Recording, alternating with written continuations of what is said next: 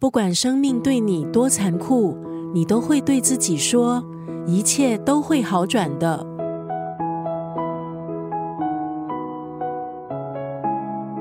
一本爸爸写给孩子的生命之书，记录一名叫查理的男子一百零九岁的人生。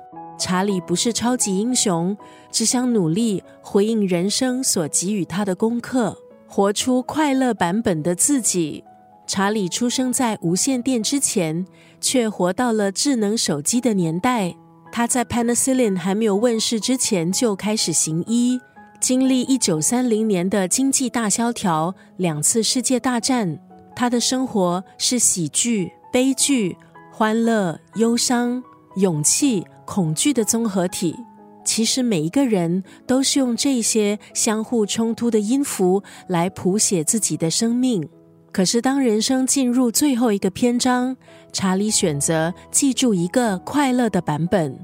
查理丰富的人生，光是直白的描述，就已经给了读者异常珍贵的一份礼物。世界变得太快，我们容易陷入迷茫。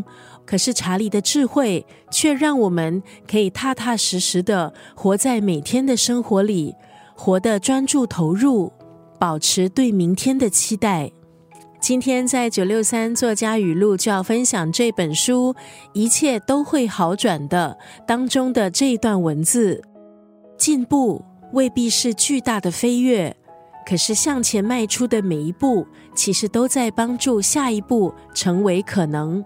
这本书不只是对百年生活的审视，也是我们对自己的审视。